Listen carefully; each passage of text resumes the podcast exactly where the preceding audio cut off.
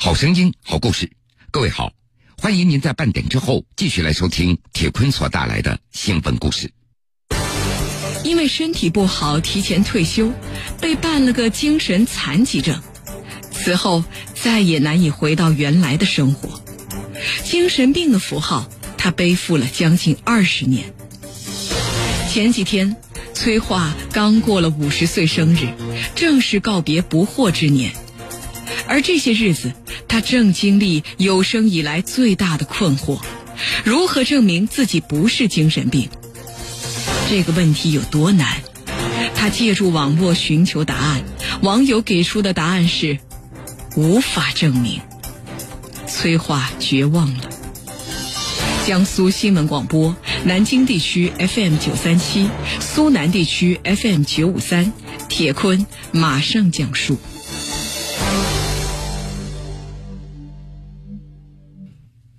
时间回到三十一年前，一九八六年，崔化中专毕业之后，被分配到当时的北京市远大中学担任会计，属于事业编制。一九九五年，因为意外感染甲型肝炎，崔化住院治疗了。此后又因为肌腱受损等这样的原因，休养了将近一年的时间。有一次回学校办事儿。校总务主任袁某主动的找到了崔化，对他说：“你看看你的身体不好，孩子又小，干脆办个退休吧，也不用再交病假条了。”听说能够办提前退休，再加上自己身体的原因，崔化也就欣然答应了。不过让他不解的是，虽然说是退休了，可是什么手续那都没有办理。让崔化印象深刻的是。从退休那个月开始，还给他涨了八十元的工资。从此，还不满三十岁的崔化也就过上了平静安逸的退休生活。退休工资每个月会定期打入他的工资存折里，三百块钱左右。虽然不算多，但是在当时柴米油盐过日子，这完全也可以填饱肚子了。一九九八年，崔化在学校与总务主任袁某偶然相遇了。这位袁主任递给崔化一个小绿本，封皮上印着“中华人民共和国残疾人证”。打开证件，崔化他看到疾病种类那一栏赫然写着“精神”这两个字。证件的核发单位盖着北京市残疾人联合会、北京市海淀区残疾人联合会两枚鲜红的印章。当时崔化他就纳闷了，这自己怎么会是精神病呢？袁主任给出的解释是，办了这个证件，学校的校办工厂可以免交一些税费。想到这也是算给学校做了一点奉献，崔花也就没有再吭声了。但是回到家中，他发现这个残疾证上没有填写家庭住址，残疾等级这一栏也是空着的。就在几年之前，退休和在职的职工工资都在涨，可是。崔化的账上却没有多出一分钱。在丈夫李先生的陪同下，崔化到学校去询问原因。新上任的潘校长一口气反问了崔化三个问题：“你退休了吗？你办理退休手续了吗？你有退休证吗？”直到这个时候，崔化他才明白自己并没有退休，而且在自行退休的这段时间里，他没有去上班。根据这位潘校长的说法。退休和在职两个先决条件，崔化他都不具备，当然也就不存在涨工资的可能性了。不甘心，于是，在丈夫的陪同下，崔化就去了北京海淀区教委。当时的教工委郭副书记在听了崔化的讲述以后，专门召集学校代表、教委的工作人员开了一次会议。两天以后。海淀区教委人事科的科长就约崔化去协商工资的问题，提出每个月增加一百八十元的处理意见。崔化当即表示了认可。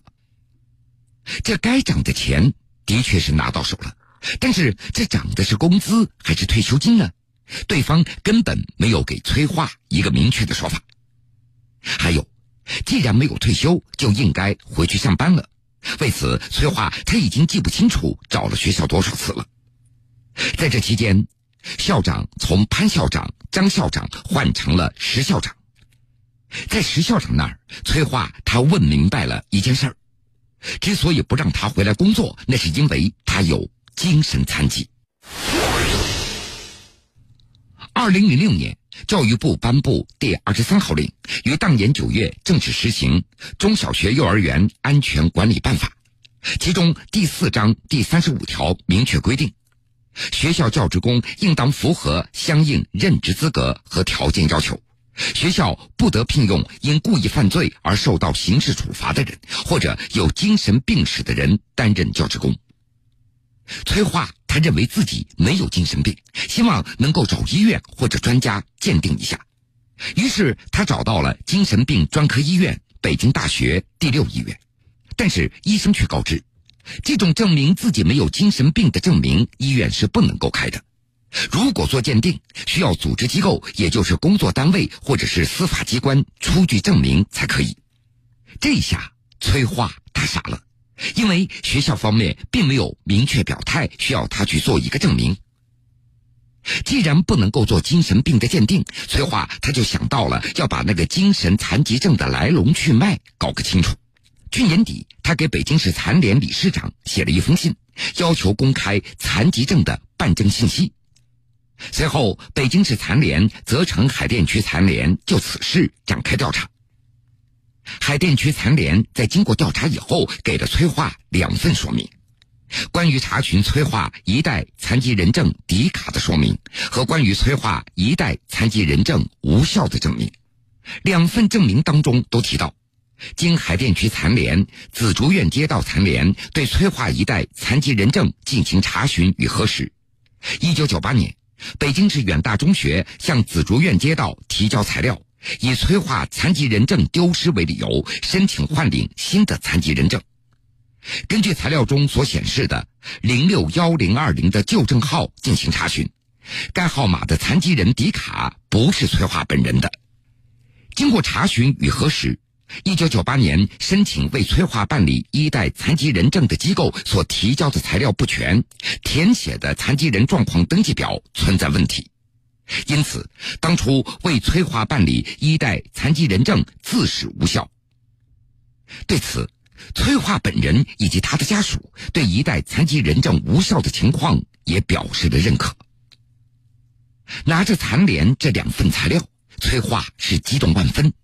他就问残联的工作人员：“这样是不是就可以证明自己不是精神病了？”残联的工作人员告诉他：“二零零九年更换了新的二代残疾证，一代证同时废止。如果没有办理新证，说明精神病的事实已经不被认可了。”就这样，崔化他拿着残联所开的说明和证明，找到了学校。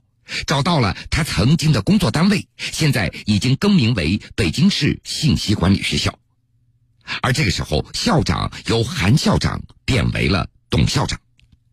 崔化本以为这有了残联的证明材料，这足以还他一个清白了，让他有机会重新回到工作岗位。哪知道董校长给他的答复却是。你证明你现在不是精神病，但是不能够证明你曾经没有得过精神病。依照二零零六年教育部二十三号令，仍然不能够安排催化工作。对于这样的结果，催化非常无奈。用他的话说：“残疾证那是学校给办理的。”残联所发放的，这中间我没有任何的过错，为什么让我来承受这个伤害呢？背负将近二十年的精神病的名声呢？说起对未来的打算，崔化也是一脸的苦笑。他曾经看过一个小品，说的就是一个好好的人如何证明自己没有患精神病。在这个小品当中。主人公无论是愤怒无比还是心平气和，他始终被大家认为患有精神疾病。他的任何举动都可以看作是病人的表现。女子被残疾无法工作，需要证明曾经不是精神病。学校方面声称。催化的精神病一事，当地残联找到了相关材料，发现当年为催化办证的所有程序和手续都不合法。为此，律师为催化支招。铁坤继续讲述：催化他到底有没有精神病呢？八月四号的下午，记者联系到了北京市信息管理学校的董校长。他表示，崔化的精神病一事在当年就有表现了，说崔化的母亲和姐姐那都有精神残疾，而崔化本人也有类似的表现，比如崔化会拿着火柴四处烧东西等这样的行为。经过他亲属的同意，才为崔化办理了精神残疾证，可以从学校内退。按照这名董校长的说法，这个证件那是残联所办理的，不是学校办的，而且还补办过一次，学校根本没有办证的权利。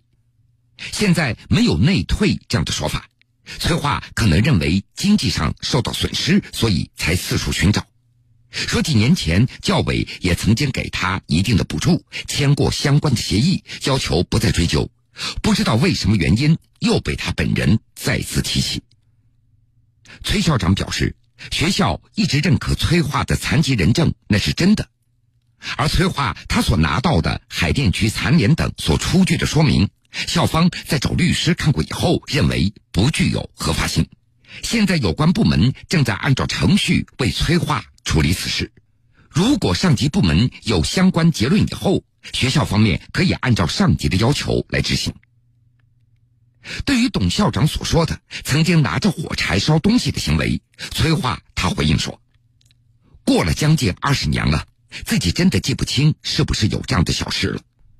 而自己的母亲以及更上一辈人根本没有任何的精神疾病。”用崔化自己的话解释：“我姐姐在二十多岁的时候，的确因为感情问题变成了精神残疾人，但是我们家根本没有精神病史。”记者又联系上了北京海淀区残联的张理事长，他表示，崔化多次反映自己的问题，经过工作人员的查询核对，找到了相关材料，发现当年为崔化办证的所有程序和手续都不合法。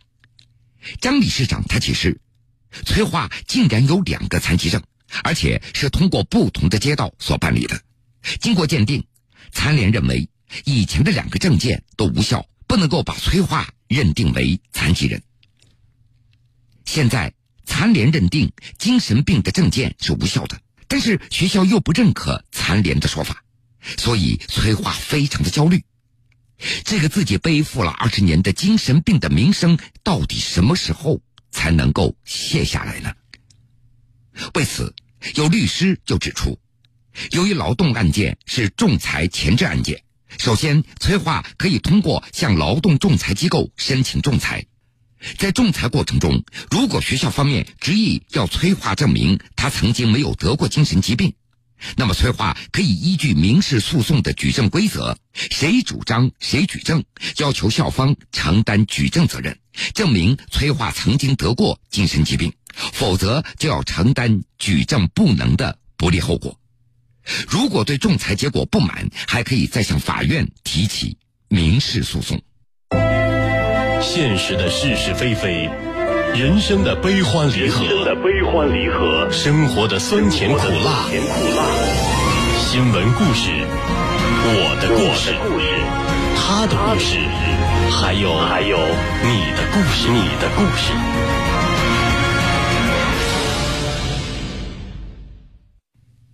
因为身体不好提前退休，崔化他被办理了一个精神残疾证。没想到此后他再也难以回到原来的生活了。精神病的这个标签让他背负了将近二十年。同样，下面这位哥们儿的遭遇和崔化那是异曲同工之妙。要不是儿子警校毕业进警察队伍之前政审不通过。山东市民李先生，他还不知道自己的身上竟然背负着一个判刑十三年的刑事犯罪记录，而这个莫须有的犯罪记录，让他儿子的警察梦遇到了麻烦。李先生他是山东省临沂市兰陵县人，和妻子一直在当地经营着一家旅馆，儿子小李在吉林警察学院读书。今年儿子即将毕业了，并且在学校内通过了进入警察系统的公务员考试。从笔试、面试到体检都非常的顺利，只要再通过当地公安机关的政审，就可以成为一名真正的人民警察了。但就在这个时候，让李先生一个意想不到的事情发生了。他这个公务员笔试、面试这些环节已经通过了，但是这个政审期间去派出所开这个无犯罪证明，查出呢我因盗窃被判十三年，政审呢还是政审不通过。通过这个全国犯罪人员信息库查出这个犯罪嫌疑人的照片，给我比对，结果不是我。但是呢，犯罪嫌疑人的这个用的信息全部是我的。自己怎么就莫名其妙的成为了犯罪嫌疑人呢？按照李先生的说法，公安部门的系统显示，真实犯罪嫌疑人和自己那是同名同姓，系统里除了照片不是自己，而其他的信息，比如身份证号、户籍地址，那都是自己的信息。另外，信息还显示，真正的犯罪嫌疑人，二零零五年因为盗窃罪。被江苏句容市人民法院判处有期徒刑十三年。如果没有减刑的话，那么目前应该还在江苏省金陵监狱在服刑。为此，吉林当地公安机关就建议李先生到句容市人民法院了解一下案件的情况。八月二号的上午，李先生一家人来到句容市人民法院。一位工作人员在了解这个特殊情况以后，也非常热心，依法调取了案件的判决书。判决书显示，真实的犯罪嫌疑人和李先生那是同名同姓，其他信息和李先生完全不同。所以，法院的工作人员他们都认为李先生那是被冤枉了。这个不是一个人，很明显的嘛，身份证号码。既然判决书的信息是正确的。那么问题到底出现在哪儿呢？李先生和家里人又来到句容市公安局人民来访接待室，接待室的一位民警登录了全国违法犯罪人员信息资源库，比对相关信息以后，也发现了问题。于是，这位民警立刻联系了相关部门来查找案件的档案，最后初步确认，应该是在看守所这个环节上出现了信息错误。接待室的民警，那个犯罪嫌疑人是签名仪的，主要是身份证号码是不是错的了？啊，判决书也是签名仪，约束了，好的，明明上午过来，好吧？明天上午八点半，好吧？在看守所找到看守所是吧？看守所张所长。我们这个看守所长也非常重视，他刚才也说了，他说如果是我们错的话，那这个情况肯定要帮你们改。八月三号上午的八点半，李先生一家人又赶到了句容市看守所，一见面。所长张元祥就向李先生一家人表达了歉意。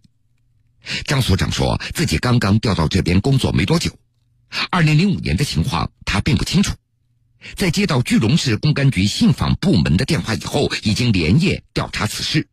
对于错记在李先生名下的犯罪记录，他们会立刻按照程序逐级上报纠正，并且先出具书面证明给李先生，以解燃眉之急。当务之急呢，一个是我到档案室去调把这个东西呢调过来，然后呢，这个我们出具一个，就是在我们这边收集当时这个人是什么情况，嗯，出具的证明，赶快把这个事情给解决掉。同时，张所长又现场联系了吉林市公安局干部处负责政审工作的一位郭警官，向他说明了真实的情况。就是说，我们这边呢，零五年十几年前呢，因为信息系统原因啊，就关联号码关联错了。所以要把他父亲呢关联成这个呃这个一个一个有前科的了，实际上呢是另外一个身份证号码的。然后我这边呢，我们下一步逐步的呢，通过这边写的一些东西，我们要进行修改。我已经出了证明给给他，给他这个这证明他不是不是他，这个为小孩多考虑考虑。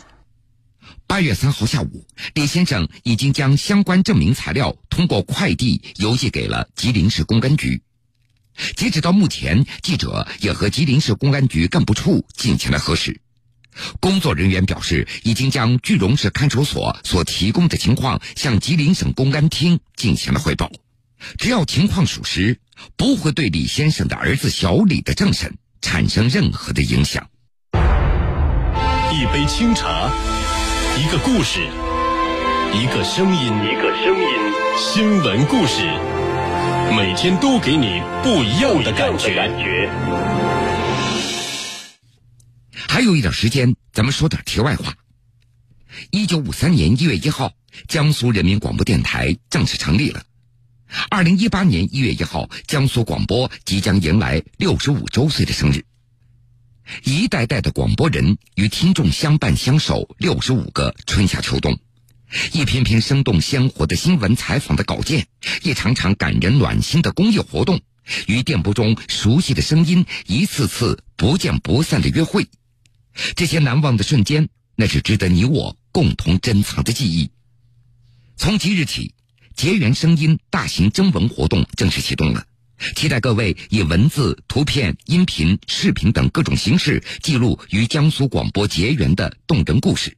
入选征文将编辑出版有声读物，征文入选者将受邀来到江苏广播与喜爱的主持人共同录制有声版。江苏广播官方微信、大蓝鲸 APP 将同步呈现。